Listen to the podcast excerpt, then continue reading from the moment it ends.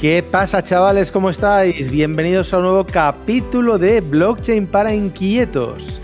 Capítulo ya nada más y nada menos que 53. Vamos ya dirigidos directos al número 100. Y para este capítulo número 53 me acompaña un colega, un tío muy salado que vais a conocer ahora. Eh, y que la verdad es que está haciendo un trabajo cojonudo, mezclando varias industrias eh, Web3, realidad aumentada, bueno, eh, no me quiero liar, así que os lo voy a presentar y seguro que él os lo va a contar mucho mejor que yo. Así que con todo el gusto del mundo, pues os introduzco a Javier Toral, Javi, Javi Toral, ¿qué tal? ¿Cómo estás, Javi? Hola, buenas Miguel. Un placer estar aquí con toda la audiencia, o sea que a contar un poco lo que, lo que estamos haciendo y de dónde venimos. O sea, la verdad, encantados. Genial. Bueno, Javi, tu proyecto es Argonauts. Nos vas a contar ahora eh, al respecto.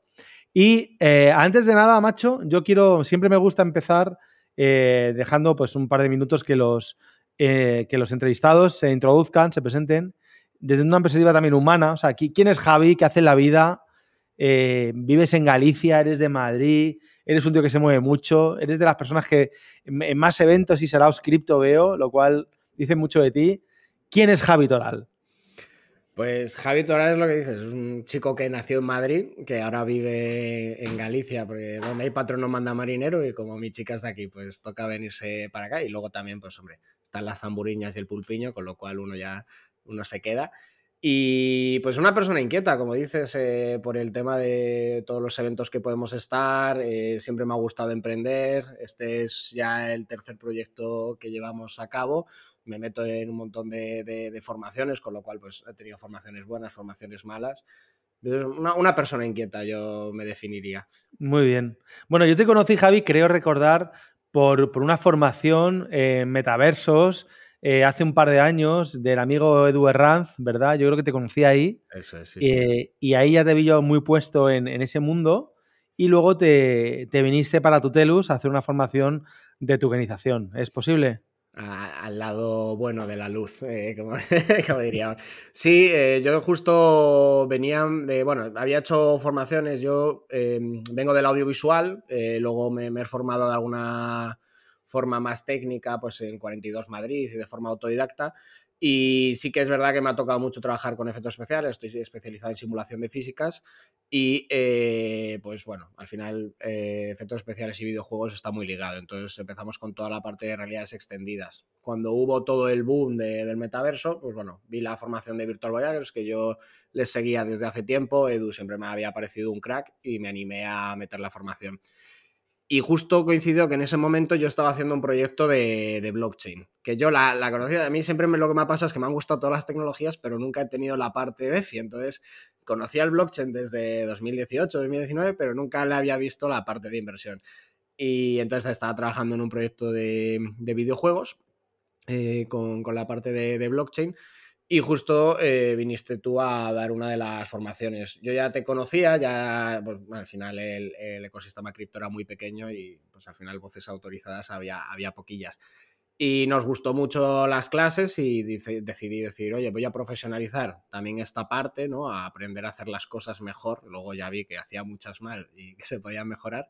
Y ahí fue cuando me animé a entrar en, Tutelus, que, que, al final es lo que, lo que hablamos en su momento, que Tutelus no es, es mucho más que la formación, al final es toda la comunidad, todos los eventos a los que hemos coincidido, toda la gente que está metido en en el Discord, que son unos cracks que te ayudan en cualquier proyecto. Vamos, hay una fuente de conocimiento que es una pasada.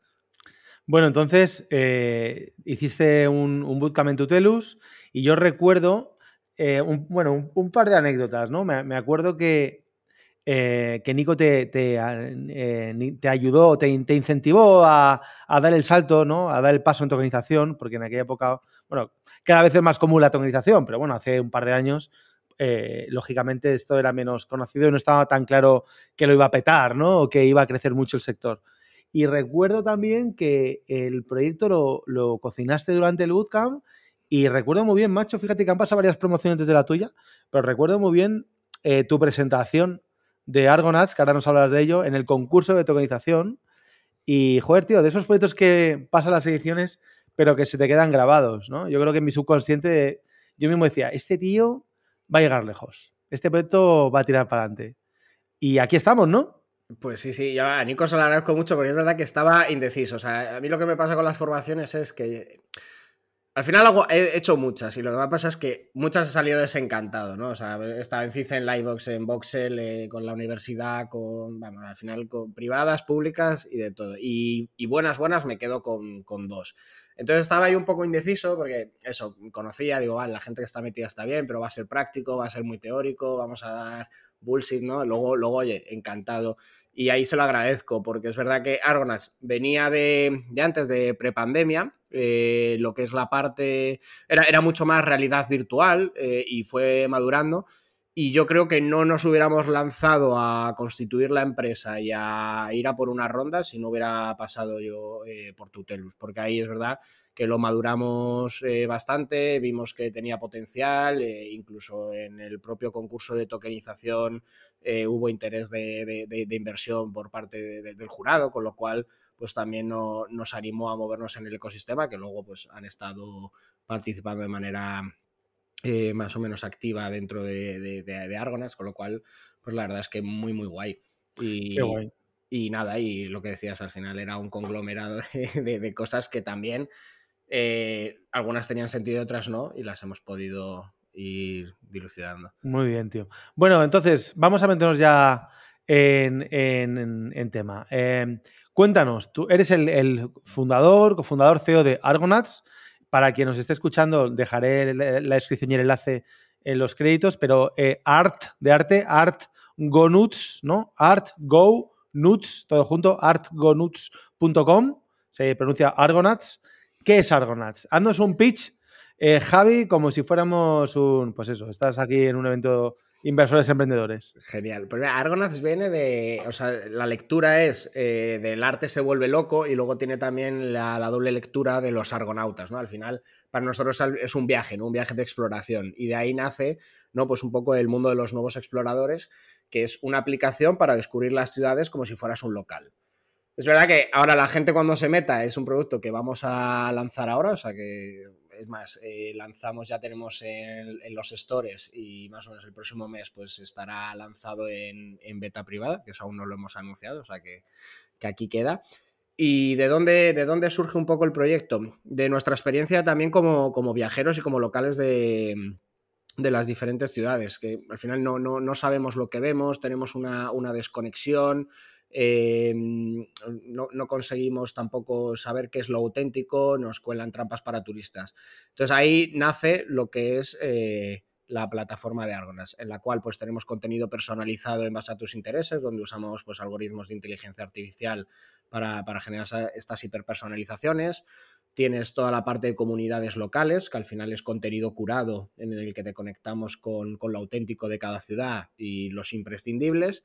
Y luego tienes también toda la agenda cultural. Pues, por ejemplo, si estuvieras haciendo un interrail y estás tres horas, cinco horas en una ciudad, pero te gustan los ciclos de cine o te gustan ciertos eventos, pues vas a tener ahí accesible todo.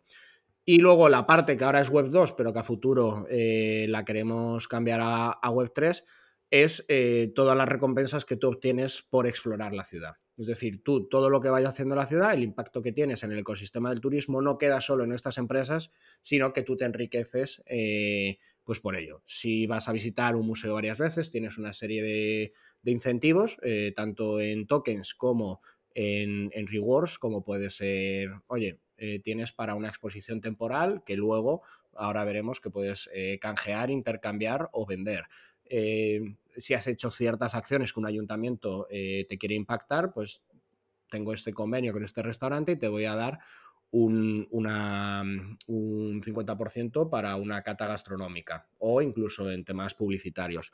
Lo bueno de tokenizar esta parte es que estas recompensas pueden, oye, yo voy a París, mm, me hago todo lo habido por haber y me regalan el Museum Pass, a lo mejor ya no vuelvo a París, pero esa recompensa queda, queda tonta, ¿no? Que es lo que pasa en muchos programas de fidelización. Bueno, pues yo la puedo intercambiar por otra que vaya a usar o venderla o, simplemente intercambiarla.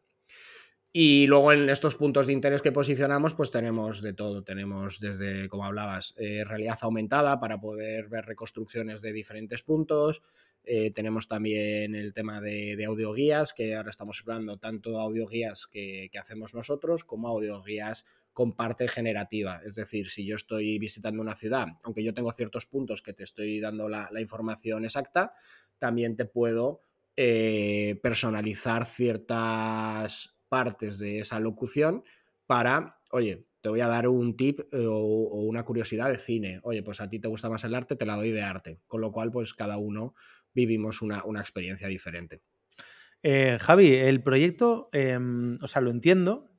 Em, de hecho, hay, otro proyecto por ahí tuteliano, no es igual, pero está relacionado, que tiene que ver con también con, más con audioguías colaborativas. Sí, la parte de, Token Trotter, ¿no? Sí, Token Trotter, efectivamente. Eh, entonces, em, por, profundizar un poquito en el modelo de negocio y para que todo el mundo eh, que nos escuche lo, pueda entender, ¿no? Y cuando lancéis las estos lo pueda participar. Yo entiendo aquí que por un lado tenéis, eh, es un modelo complejo, ¿no? Porque tenéis que hacer acuerdos con, no sé si con instituciones públicas o con ayuntamientos o casi, pero claro, si queréis meter museos y movidas de estas, al final, si quieres tener el Reina Sofía eh, o el Matadero de Madrid, por decir dos, o el MoMA, pues tendréis que, hablar con ellos, ¿no? Entonces, por un lado, la oferta la generáis con entidades complejas, por decirlo así, grandes, y la demanda sí que es retail, ¿no? Es B2C, es el usuario que va a la ciudad. ¿Es correcto? ¿Es algo así? Es decir, tenemos un B2B, B2C. Tenemos la parte de nosotros, por ejemplo, al contrario que Token Trotter, que a menos que hayan cambiado algo, eh, nutren toda su plataforma de contenido del usuario, eh, la mayoría, luego ellos también tienen contenido curado, nosotros nos centramos todo en contenido curado y dejamos la parte de comunidades en donde el usuario también puede, puede guardar todo en su pasaporte. Tenemos un pasaporte también cultural donde puede agendar todo. Entonces aquí tenemos dos fases, los ayuntamientos y los museos eh, o instituciones culturales en las cuales pues estamos llegando a acuerdo, por ejemplo, pues estamos ahora para presentar un, proyecto con el, con el Thyssen, em, estamos trabajando con diferentes aerolíneas, etcétera. Entonces, es gente que tiene un patrimonio que quiere poner en interés y quiere también hacer reconstrucciones. Ahora en muchas estamos yendo a través de, licitaciones. Pues em, ahí generamos todo lo que es eh, ese contenido eh, en conjunto. Y luego, por otro lado, tenemos la parte de, del Go Market, ¿no? De, oye, agencias de viaje, hoteles, movilidad urbana o movilidad interurbana, pues como pueden ser un Iberia, un Renfe, un Vueling, y en movilidad urbana como puede ser un Cabify, un Uber, o en Madrid, pues el, el Bicimat. Ahí lo que hacemos es, les damos una plataforma para que ellos puedan generar eh, todo lo que es el contenido eh, dentro de, mm, o sea, bueno, al final una herramienta para que puedan explorar las ciudades todos sus usuarios y nosotros eh, lo que obtenemos es una serie de usuarios.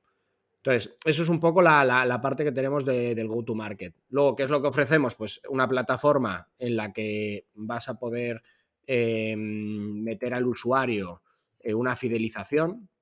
Es decir, eh, al final es muy difícil adquirir usuarios, pero es mucho más difícil retenerlos. Correcto. Entonces, eh, lo que juntamos es que cada ayuntamiento no tenga su aplicación, es un poco la, la misma propuesta de valor que tenemos todas estas plataformas. Y, oye, las diferentes comunidades se van aglutinando, con lo cual van a poder descubrir. Eh, o sea, es como un Instagram. Si todos tuvieran Instagram y cada, y cada, y cada empresa tuviera Instagram, pues eh, sería absurdo, ¿no? Entonces aglutinamos todo y nosotros nos centramos mucho en la parte del storytelling. Estamos haciendo varias cosas con inteligencia artificial que aún no podemos decir porque van a ir con patente y aún no lo ha hecho ninguna empresa, pero todo muy ligado a la parte de storytelling generativo. Lo bueno es que nuestro CTO es muy, muy, muy pro también en temas de inteligencia artificial, entonces estamos metiéndonos ahí bastante de lleno. Qué bueno. Eh, claro, pues eh, yo creo que es un espacio en el que hay muchísimo dinero, ¿no? Eh, una barbaridad. Em, no creo que haya habido tantos intentos de hacer aplicaciones o modelos de negocio parecidos, porque es cierto que cuando planteas estos modelos, Argonauts, Token Trotter, con un token, ¿no? o en fase actual o a futuro, tiene mucho sentido porque muchas veces es lo que tú dices, ¿no? Joder, pues te has ganado no sé qué para eh, porque has estado en, Bilbao o en Santiago, pero luego te vas y no consumes esos créditos que has ganado, ¿no? Pues al final, yo, macho, mira, te digo, te digo un ejemplo tonto, ¿no? Pero eh, con el tenedor de fork ahora, Yo en la puta vida, perdón, he canjeado los Jumps que gano, tío. Y gano Jumps, pero desde hace meses, ¿qué digo meses? Años, no sé si décadas, pues no sé el tiempo que va el tenedor, desde el principio. Y jamás, he, o sea, no me lo ponen fácil, no, no, sé, no sé ni lo que tengo, no veo en ningún lado lo que tengo. Es una mierda, tío. Entonces, yo no, no estoy en el tenedor por los jumps, sino pues porque me es cómodo, de vez en cuando lo utilizo tal. Pero es una pena, tío, que no sean capaces de sacarle partido a, esa parte. Totalmente. Encima, mira, yo justo con el tenedor, eh, además, eh, pues nosotros, eh, bueno, conocemos a, Darío, que fue uno de los fundadores y, nos está también ayudando ahí en algunas mentorizaciones. Pero con, con Deforme pasó lo mismo, que de repente dije, hostia, yo tenía jumps de cuando fui a París, de cuando he estado viajando un montón. Y claro, miré, ya me los habían cancelado, ya habían caducado. Y digo yo, joder, 40, hice el cálculo y dije, 40 euros de Jums a la mierda. Toma ya. Digo, esto con un token no pasa porque no te lo pueden... Exactamente. Pueden programarlo, pero entonces ya no es web 3, es web 2, web 3 de mentira. Pero digo, pero, joder, dame una cierta utilidad. Luego no lo puedes canjear a la mitad de los locales porque todos te dan Jums para que vayas, pero nadie acepta Jums. Eso es. Entonces es como, joder, en verdad no tiene ningún valor. Me estás dando un token eh, nativo de la propia aplicación que pues como si me das puntos de experiencia, no me sirve para nada. Exactamente. Fíjate que es curioso, tío. Yo no sé estas empresas o son, o son tan grandes que, ya son demasiado grandes y no se plantean estas movidas o todavía no conocen, no hay nadie dentro que conozca todavía la potencia que tiene la tokenización, ¿no? O sea, eh, eh, al final tokenizar un sistema de incentivos como lo que pretendéis hacer, yo creo que es un acierto, tío, porque de, de lo contrario, lo estamos viendo y hablando con la experiencia de esta plataforma, tío, es que no lo valoras. O sea, tú como usuario no utilizas el tenedor por los jumps. O sea, es la, última de las decisiones ¿no? que tienes ahí en, el, último de los argumentos por los cuales utilizarías el tenedor y no otra, otra aplicación. En cambio, si tengo un token que sé que no me lo van a poder quitar, tú lo has dicho, pues a lo mejor tendría mucho más sentido, ¿no? Apostar por, por, aplicaciones así. Por lo menos tendría un peso que a lo mejor no entras de primera, o sea, eh, va a haber gente que entre por la parte del token, pero pero luego sí que a la hora de fidelizar o a la hora de que, quede cerrado y que tenga sentido. Es verdad que tú tienes que tener un contenido potente. Nosotros por eso hemos empezado con, la parte del contenido. Es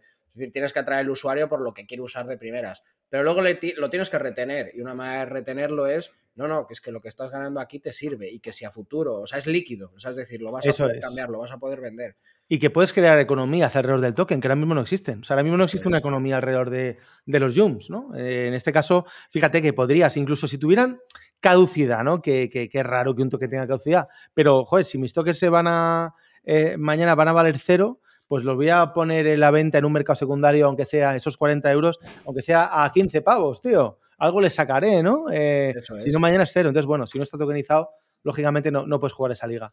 Em, Javi, súper interesante el tema, entonces el negocio de Argonauts. ¿De dónde ganáis pasta? Nosotros, por ejemplo, ahora con eh, los sistemas de pricing estamos con Telefónica ajustando varias, varias cosillas, eh, porque es verdad que al principio teníamos un modelo de suscripción, pero después de hacer testeo con usuarios y, luego una corazonada mía, creo que los sistemas de suscripción están muriendo. Por lo menos en lo que es respecto al usuario. En cuanto a empresas, no hay ningún problema porque al final los SaaS eh, creo que ahora están más vivos que, nunca en ese sentido. Pero eh, quitamos el sistema de usuarios y en la parte B2C, eh, que ahora mismo es la que menos vamos a monetizar porque no queremos meterle una carga al usuario respecto a la aplicación, porque al final todo este tipo, tipo de negocios es un negocio de masas. O adquieres una masa crítica de usuarios o, al final no tiene sentido. tenemos micropagos, tanto de experiencias que generamos nosotros, ya sean de pues de audioguías, de experiencias de, realidad extendida, pues que sean un poco, oye, vas a Sevilla y la quieres ver desde la perspectiva de Juego de Tronos o de Star Wars, bueno, pues a lo mejor eso tiene un pequeño precio. O visitas Londres y no lo quieres hacer desde un lugar histórico, sino que quieres conocer las calles de Londres a través de las obras de, de, de Sherlock Holmes, ¿no? Y resolver un asesinato. Pues todas esas a lo mejor pues tienen un pequeño eh. Y luego, en un punto que no nos hemos metido a competir, es en la, en la como ser plataforma de ticketing. Al final hay grandes monstruos, eh, Fiverr, Civitatis, eh, Tisalia, etc. Entonces ahí integramos y lo que haremos es cobrar un pequeño margen de, de reserva. Suele estar en un 15-20%, eh, algunas más, depende del acuerdo que tú también eh, vayas llegando. Entonces, eso es en la, parte de lo que el usuario compra, paga y, se tiene. De ahí nosotros una parte la vamos a repercutir en la parte del token de, oye, pues esto, eh, si compras en Argonas, tienes una especie de cashback. Y ahora lo que estamos es en la parte B2B, en la cual tenemos eh, instituciones y ayuntamientos, o sea, la parte pública, en la cual estamos yendo a contratos menores y licitaciones, eh, con campañas de marketing, etcétera, y tenemos como cuatro productos. Uno que es el producto de creación. En el producto de, creadores, eh, nosotros metemos ciertos puntos de interés, es decir, oye, te mapeamos la, la parte de la ciudad, indexamos los, puntos de interés más interesantes y luego mayores, pues podemos crear contenido de realidad eh, aumentada, podemos crear audioguías, etcétera. Lo hacemos tanto nosotros como partners que ya tenemos, eh, porque estamos construyendo un pequeño eh, punto intermedio, ¿no? Esa, esa capa media donde se pueden conectar diferentes agentes y construir negocio. Luego tenemos la parte de publicidad, eh, no publicidad al uso de te saco un anuncio de 5 segundos y deseas desinstalarte la aplicación y desinstalar de la vida a quien creó esa aplicación, eh, eh, sino más branded content. Oye, pues generamos una campaña que el usuario pues quiera consumir. Entonces ahí estamos pues con, varios, con varias marcas generando algunas propuestas prototipo. Luego la parte de, partnerships, de oye, yo soy Fundación Telefónica, no quiero crear ningún punto de interés, pero me interesa patrocinar todo un área. Por ejemplo, patrocino todo Madrid Central, porque es donde tengo yo la sede y porque es donde más me interesa ahí se hace un cálculo de los usuarios activos que tenemos en ciertas zonas y al final es eh, cómo funciona la publicidad mediante subasta de, precios. Y ahí haces un, cálculo. Que también es muy similar a, cuando hubo todo el boom ¿no? de tokenizar parcelas en el mundo y, las vendo. ¿no? Entonces es, un, mix de ambos modelos. Y luego tenemos la parte de analíticas. Es decir, aquí el usuario, uno de los grandes cambios ¿no? de, la, de la web 2 a la web 3 es el empoderamiento de los datos. Entonces el usuario comparte esos datos, esos datos se monetizan junto a datos de otros usuarios, de otros usuarios se venden a, empresas que están interesadas y ambas partes, nosotros y el usuario, pues eh, tiene una retribución por, por, esos datos. Si el usuario no quiere que se usen esos datos, pues no se usan. Eh, por, hacer alguna crítica constructiva ¿no? del modelo de, de Lo, veo, o sea, muy interesante todas las líneas, pero, pero mucha complejidad, ¿no? O sea, veo, veo muchos frentes abiertos.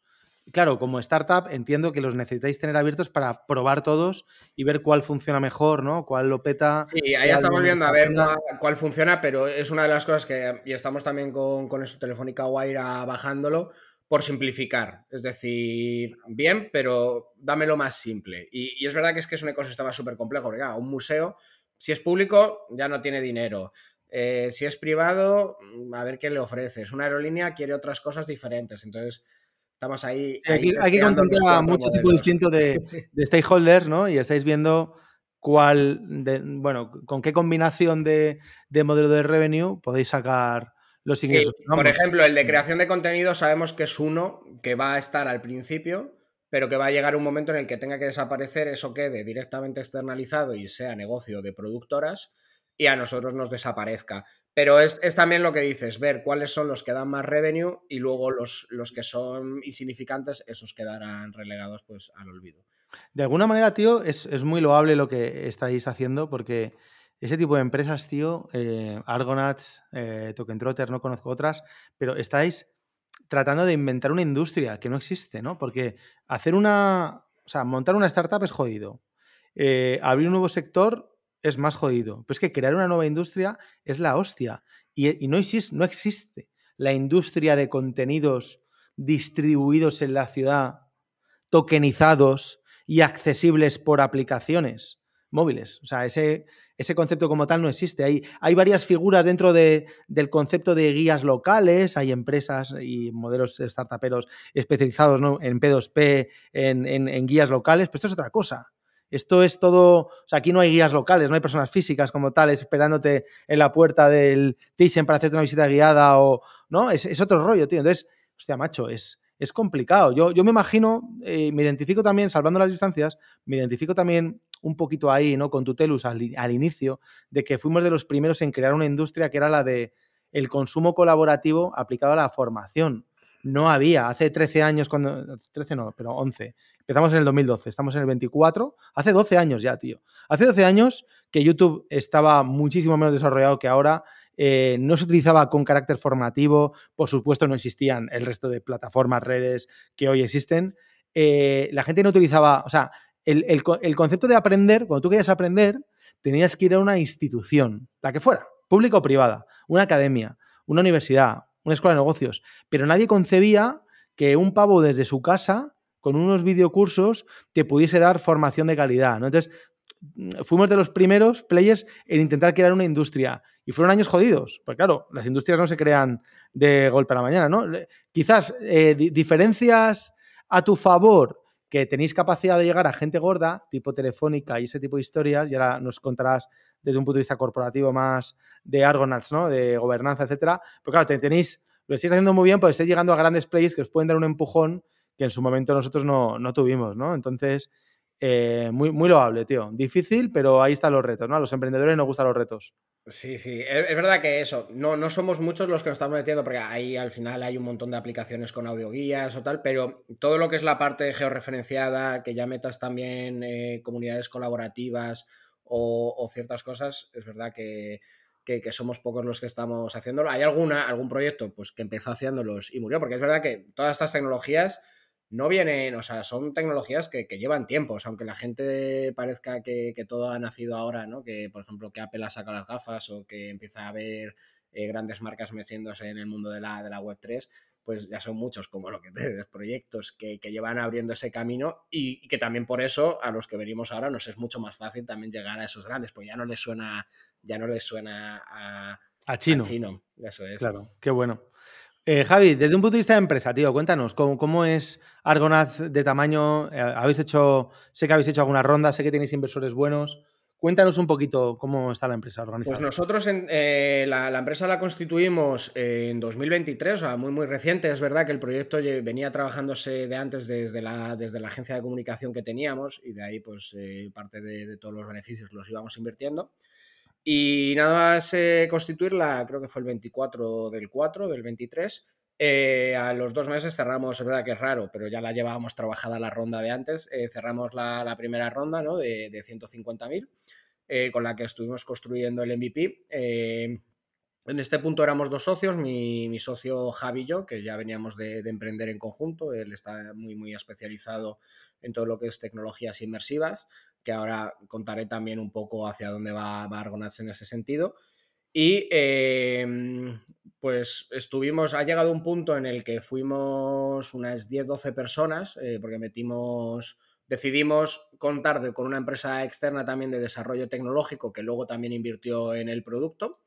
Eh, que eran de los primeros equipos técnicos que tuvo, que tuvo Fiverr, también han estado en Sigta, han estado en, varios unicornios, son unos cracks y nos han dado muy buen feedback y el producto ha quedado mucho más fino.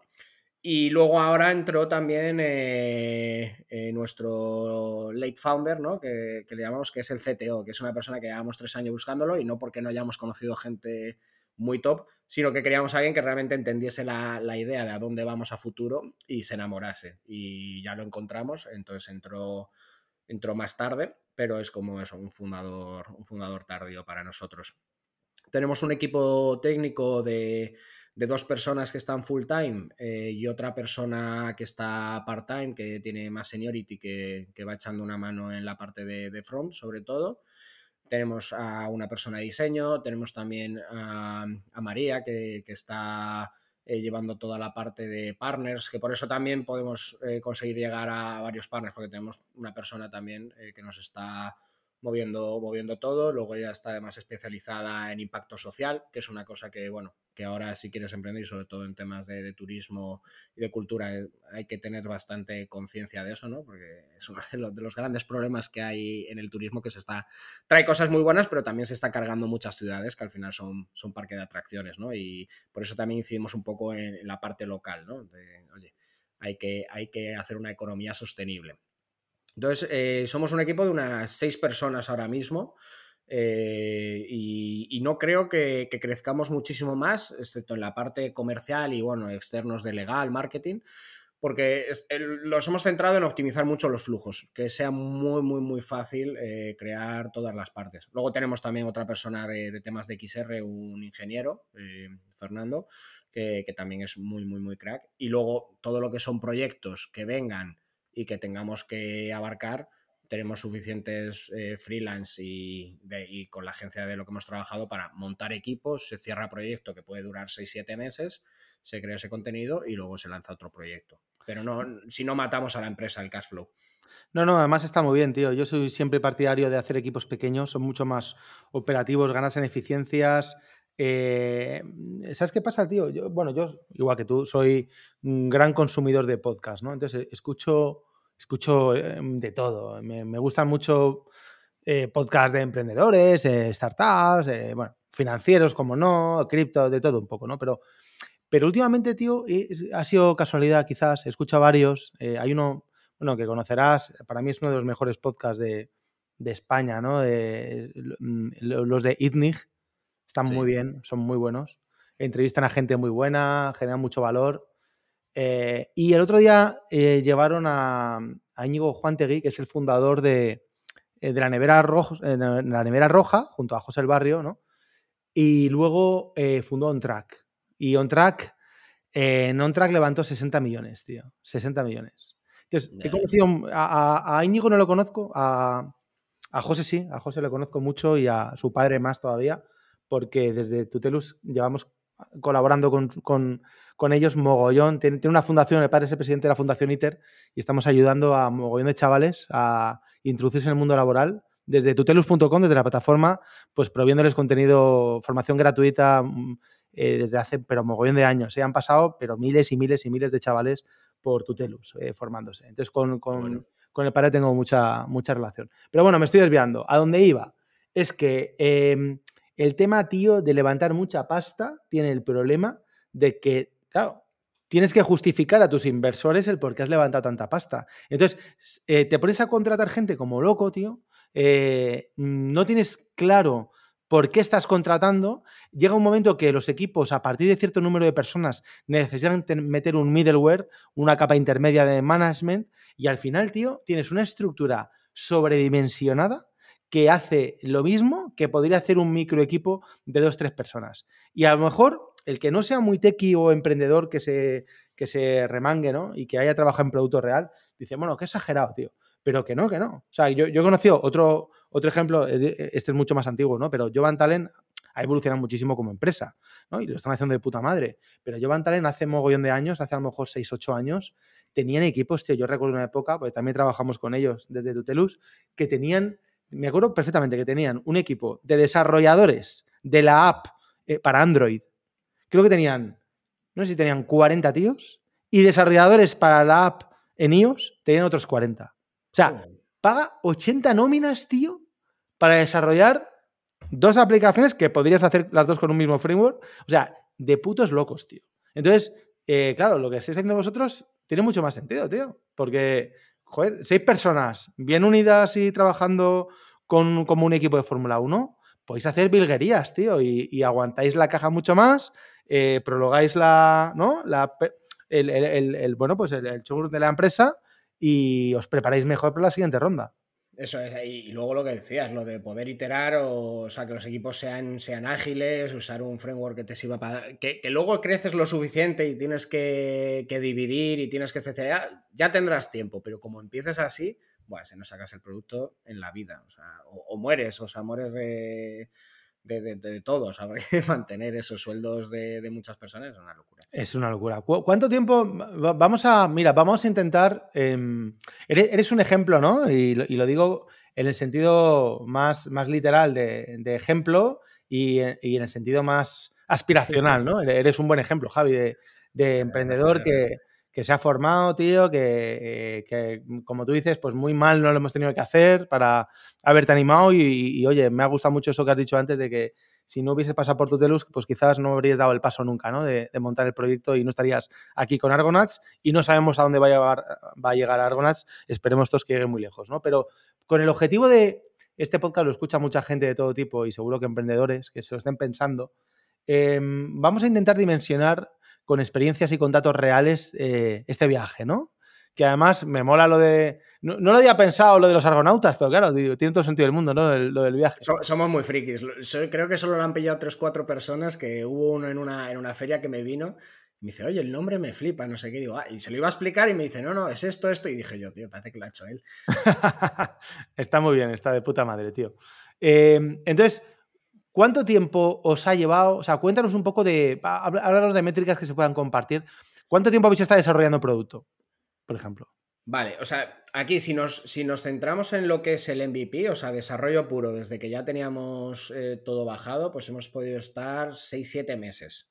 Pero em, de desarrollo puro, eh, de, código, pues habrán sido unos 4 o 5, que es donde metimos a más equipo eh, y metimos todo el tema de, metodologías, de que ya viniesen de un equipo mucho más senior y luego pues todo eso nos quedó ya en, la empresa pero de, trabajar el proyecto, de hacer pruebas de concepto, de ir cerrando sinergias, o sea, por ejemplo, para que se haga una idea, eh, llevaba trabajando esta relación casi año y medio, dos años.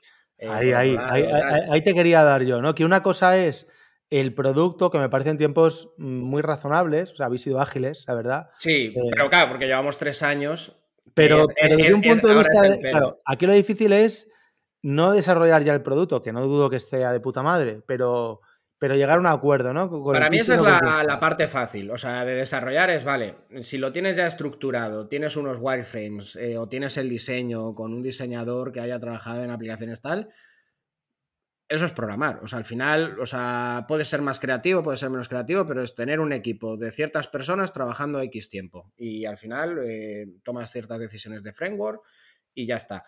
Pero lo, fastidiado es eh, la parte de la comunidad, el ecosistema. O sea, nosotros llevamos eh, tres años iterando la idea, formándonos, eh, pues eso, con Virtual, con Tutelus, cogiendo y hablando con diferentes profesionales para darle forma a un producto. Y una vez que teníamos forma a ese producto, en paralelo habíamos estado estableciendo relaciones, que para mí la mejor venta es la que no empieza como una venta. O sea, es decir, mm, yo hay cosas que estamos cerrando a día de hoy o los proyectos más grandes que me han llegado es porque me conocen, saben lo que hago y saben que podemos hacer ese proyecto, ¿no? Y entonces de repente ya cuando empiezas a hablar, ah, pero ahora estás montando esto, oye, pues mira, pa, pa, pa, pa, y de repente tienes la sinergia. O sea, el Thyssen, por ejemplo, la última ya nos han llamado ellos porque sabían qué proyecto estábamos haciendo, que estábamos... Oye, ¿podéis presentar el 24? Eh, vamos a hacer pues, un testeo primero con amigos jóvenes del museo, eh, luego lo pasamos a la parte de amigos, luego ya llegamos a toda la parte de Thyssen, etcétera. Es claro que podemos, ¿no? Entonces ya vas y como tienes integrado el desarrollo, porque lo has estado haciendo en paralelo, pues es cuando empiezas a cerrar. Se infravalora, ¿no? Javi, se, infravalora muchas veces lo importante y lo necesario que es eh, ese trabajo de sembrar, de asistir a, eventos, de, de, ser ahí muy constante, resiliente, dos, tres años que llevas hablando con el Thyssen. Claro, al final eso es lo que hace, ¿no? El pozo es lo que hace que luego, como tú dices, pues que ya te llamen ellos. Eso es. Eh, el networking es, vamos, es de las cosas más esenciales. Es verdad, llega un momento cuando escalas cierta eh, la, empresa, que no a nivel personal, o sea, eso creo que siempre tienes que seguir yendo a eventos y, conociendo gente. Pero primero porque enriquece, te enriquece como persona y eso te abre la mente a nuevas posibilidades.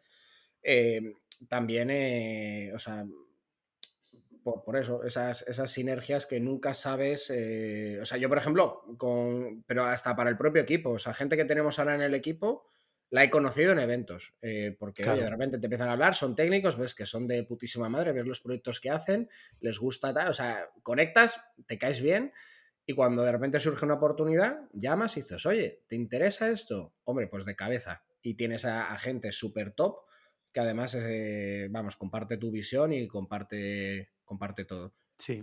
Oye, em, como el podcast, además, eh, el, formato de podcast es curioso. Yo, claro, que veo las métricas y, y, toda esta historia. Es curioso porque el podcast, claro, lo escucha cada vez más gente, pero no porque haya más gente nueva, que bueno, que también la hay, sino porque cada semana, claro, los capítulos se van acumulando, ¿no? Entonces, los capítulos más escuchados son lógicamente los más antiguos, porque llevan más tiempo, ¿no? Hay gente que empieza por el primero, por el último, pero seguramente esto lo va a escuchar gente en el 24, en el 25, en el 26 y años posteriores. Entonces, para cuando escuches este podcast, lo más probable es que la aplicación esté ya eh, operativa, ¿no? Em, de cualquier manera, la, aplicación, la empresa, la web, la tienes en argonauts.com. Em, ¿Hacia dónde queréis ir a nivel de plan de negocio? Eh, si esto de nuevo fuese un pitch para inversores, ¿qué nos puedes contar desde un punto de vista de roadmap? O sea, ¿dónde estáis ahora? ¿Viste una ronda, una primera ronda de 150.000 euros? ¿Estáis ya buscando otra? ¿La vais a buscar dentro de poco? Ahora estamos, estamos, en la segunda ronda. Eh, no la hemos lanzado aún públicamente. Ya tenemos 100.000 eh, cerrados en notas convertibles y vamos a levantar. No, está muy bien eso, tío. Sí, sí, sí. No, la, verdad es que ahora llegará un momento en el que no nos sea tan fácil, pero es verdad que ronda que abrimos, eh, enseguida empezamos como a llenarla, ¿no? Ahora es verdad que de estos 250.000 se nos va a complicar, porque aunque, aunque tenemos ya inversores institucionales Ahora queremos ir a un fondo más grande que, tenga relaciones con, Estados Unidos. Ahora uno de los inversores que tenemos sí que es de Estados Unidos, porque al final conseguimos la certificación de NISA de, startup, con lo cual, pues bueno, les facilita un poco las cosas. Y también eh, otro de los inversores que queremos, pues es, ya un inversor que, nos traiga parte del mercado, o sea, que, tenga que ver con, con, nuestra vertical, que tenemos a varios interesados y bueno, a ver qué cerramos ahora, ahora en la ronda. Pero la, tenéis dimensionada ya, aunque no la hayáis abierto, la tenéis dimensionada 300.000, 500.000, un millón. Sí. Eh, 350.000 de, de, primeras, o sea, no hemos querido tirar muy alto, entonces eh, es la última que vamos a hacer aquí en España. O sea, yo lo que digo, estos son rondas baratas eh, comparado con lo que luego vas a aspirar y sobre todo en Estados Unidos. Entonces vamos a hacer otra de 350.000 a una valoración de, de 2, 2,5 millones, eh, dependiendo de un par de cosillas que vamos a cerrar. Y, con eso tenemos eh, para un año. Eh, para poder tirar un año, hacer campaña de marketing y mantener al equipo. Porque es verdad que mucha parte del equipo está apostando, entonces no, tenemos una, caja súper, súper loca.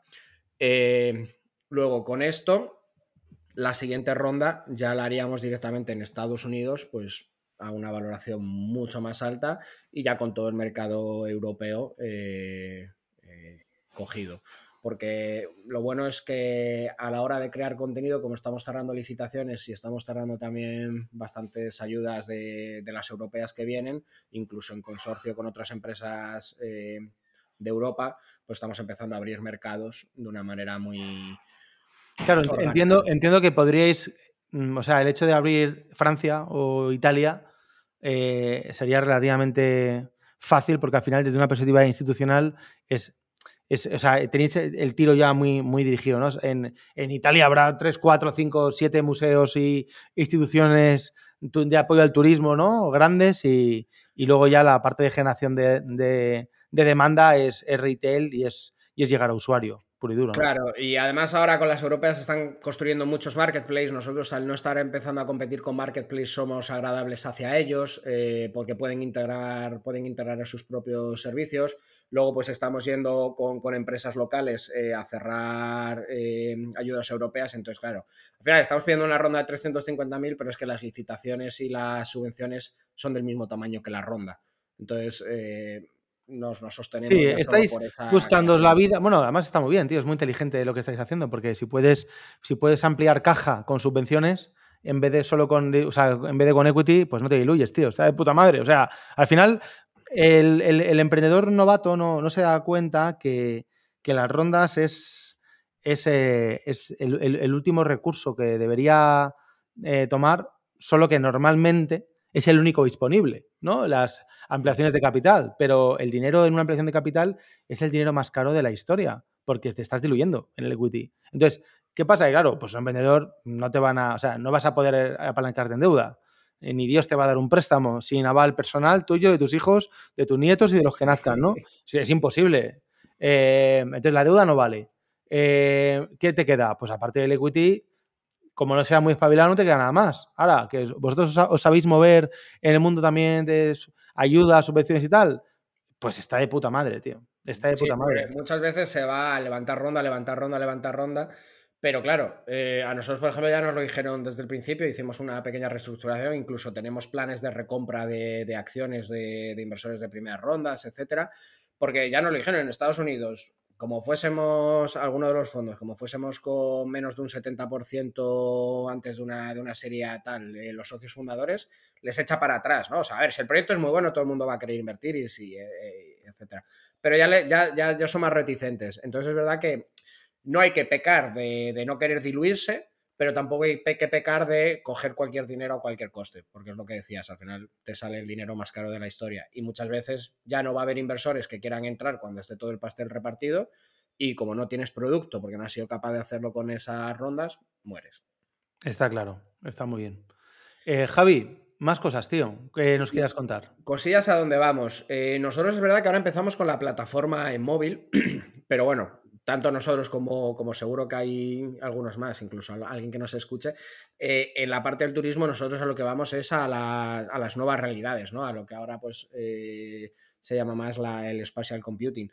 Es decir, venimos a sustituir las audioguías de los museos, venimos a eh, tener esa capa que tú puedes ir eligiendo y cambiando entre ellas cuando visitas una ciudad, ¿no? Pues a través de, dispositivos ya de, realidad extendida, eh, pues no las de Apple, que no las vas a sacar por ahí, pero cada vez habrá, pues como, la, por, ejemplo, las que ha sacado Meta con ray que ahora mismo sirven para grabar, tienen parte de, inteligencia artificial, pero no, pero a futuro pues tendrán integrados todos los sistemas de realidad aumentada, que Snapdragon está, está haciendo bastantes, es más, Snapdragon tiene todos los chips de los móviles, con lo cual cuando saque unas gafas, muchas de las cosas que tú construyas van a ser compatibles. Entonces venimos a generar un poco esa capa, ese es el roadmap al que aspiramos, tener toda, toda esa parte de información, tener toda esa parte eh, de experiencias y además tener tanto las comunidades colaborativas como una economía en la que se puedan eh, nutrir ellos. Es como el, final de Argonauts eh, sería ese, en el que nosotros al final somos la plataforma intermediaria, pero ya tanto los divulgadores como la propia comunidad es la que cura ese contenido y la que se autorregula. Joder, tío, me recuerda mucho a, volviendo al, concurso de tokenización y haciendo el, equivalente, ¿no? El paralelo con Operación Triunfo me recuerda mucho a Bisbal, tío. Porque creo que te lo dije el otro día, ¿no? En el, en el evento que hicimos Madrid. Porque no ganaste el concurso de tokenización, pero, tío, el proyecto es de puta madre, ¿no? Y seguro que, lo vais a petar. Y lo, que le pasó a Bisbal, ¿no? Bisbal no ganó Operación Triunfo. Pero, luego ha ido bien. Con, que nos pasa algo parecido estaría genial. la, clave es hacer un proyecto que nosotros usaríamos y que nos gusta. Y si, y si al final, oye, pues por lo que fuese, somos una de, esas nueve startups que muere, eh, pues nos quedará un proyecto muy chulo para, usarlo nosotros. Claro que sí, ¿no? Y que luego estáis haciendo también las cosas a su tiempo, ¿no? Muchas veces lo que insistimos en el, en el, en el bootcamp, en el máster de tokenización, es, por ejemplo, la importancia del timing, ¿no? Tú mm. quieres ser Web3 de puta madre, quieres lanzar un token de puta madre, pero lánzalo cuando lo tengas que lanzar. O sea, si puedes evitar lanzar un token por eh, simplemente por fundraising eh, porque, porque no vas a tener una comunidad que vaya a usar el token y la utilidad del token va a ser cero hasta dentro de tres años, hostia, tío, pues no lances un puto token, eh, búscate la vida para hacer una ampliación de capital, como has, hecho, construye la comunidad, eh, construye los productos y cuando tengas que lanzar el token, que ya sea sobre una base de usuarios reales que lo vayan a utilizar y que puedan disfrutar realmente de los beneficios, ¿no? Yo creo que esto es fundamental y en ese sentido no estáis corriendo, lo estáis haciendo bien. Pues en tu cabeza sí que tienes el Web3 y el token, pero no estáis como locos ahora lanzándolo, porque no es lo más importante que hacer ahora, ¿no? Entonces esto, yo creo que la gente cada vez es más consciente, creo que en, en, Tutelo les, intentamos ayudar, pero, pero bueno, tú, tú como alumno y como emprendedor, no sé si estás de acuerdo o tienes otra postura. Sí, sí, totalmente de acuerdo. Y esto es una de las cosas que además se llegó a la conclusión con, con, toda la mentorización que tuvimos también en Tutelus, de, oye, lanza en Web 2, o sea, sobre todo porque además, eh, cuando, cuando, yo, cuando yo lo estudié y tal, todo lo que era la parte de Web 3 era muy Web 3, o sea, tenías que entrar y era muy blockchain, muy, cripto, muy friki y, para usarla pues tenías que tener ciertos conocimientos. Es verdad que ahora vamos a proyectos como, como, como MetaHuman, etcétera, eh, van a esa invisibilización de la, de la blockchain, es decir, tenemos todas las ventajas pero sin eh, tener todo, todos los contras o toda la penalización técnica que tenemos, que tenemos que aprender. Con lo cual, ahí es donde tiene sentido. No solo es verdad que hacemos esta aplicación, te tienes que hacer una wallet, tienes que hacer ciertas cosas y al final no tienes usuarios. Pero con todas esas herramientas pues, que están desarrollando, eh, pues, por ejemplo, gente como vosotros, a nosotros eso luego nos permite integrarlo a masas y, si además el usuario ya ha estado probando la aplicación, ya le ve el valor añadido y encima le dices, pues ahora estos puntitos virtuales que tenías aquí, que, no valen nada, porque yo te los puedo cambiar el día siguiente en la base de datos, de repente voy a hacer clack y ahora esto ya es tuyo. Ya no es mío, ahora es tuyo como usuario y tú estás empoderado de la, de la plataforma. Da igual lo que pase en la plataforma, que muera mañana, que se caiga eh, mi servidor, que tú, eso va a tener una utilidad y lo vas a poder seguir usando. Bueno, ya habéis oído, ¿eh? los de Tutelus Builders, que con Human Wallet tenemos aquí a futuro un nuevo cliente, ¿eh? donde instalar la billetera Web3. Totalmente de acuerdo, Javi. Em, bueno, macho, vamos a hacer ya 50 minutos, tío. Em, hemos hablado tú y yo desde hace mucho, ¿no? Desde, desde la época del concurso de tokenización, cuando te iba a traer al, podcast. Estábamos esperando tener el momento ahí ya de, de, la aplicación a punto de lanzar para crear ahí FOMO y que, ¿no? y que la gente esté ahí atenta. Eh, el, producto, yo lo, yo lo, he visto por fuera, no, no, he usado todavía la aplicación, ¿no? Dentro de nada la tenéis ya para beta tester.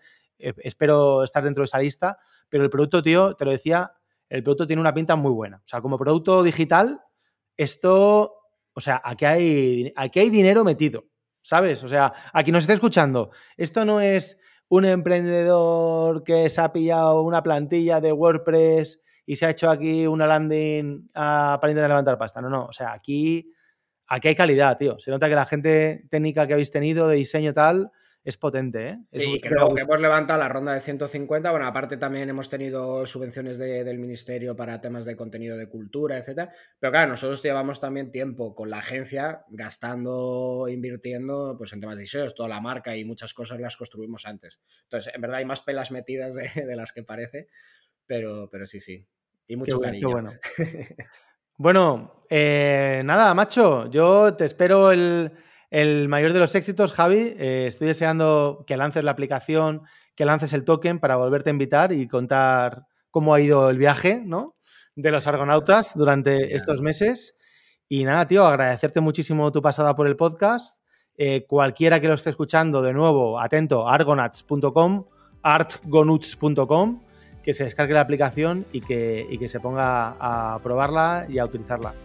Javi, muchísimas gracias. Genial, un auténtico placer. Muchas gracias. Y a todos vosotros, gracias por haber aguantado hasta aquí y nos vemos en el siguiente podcast.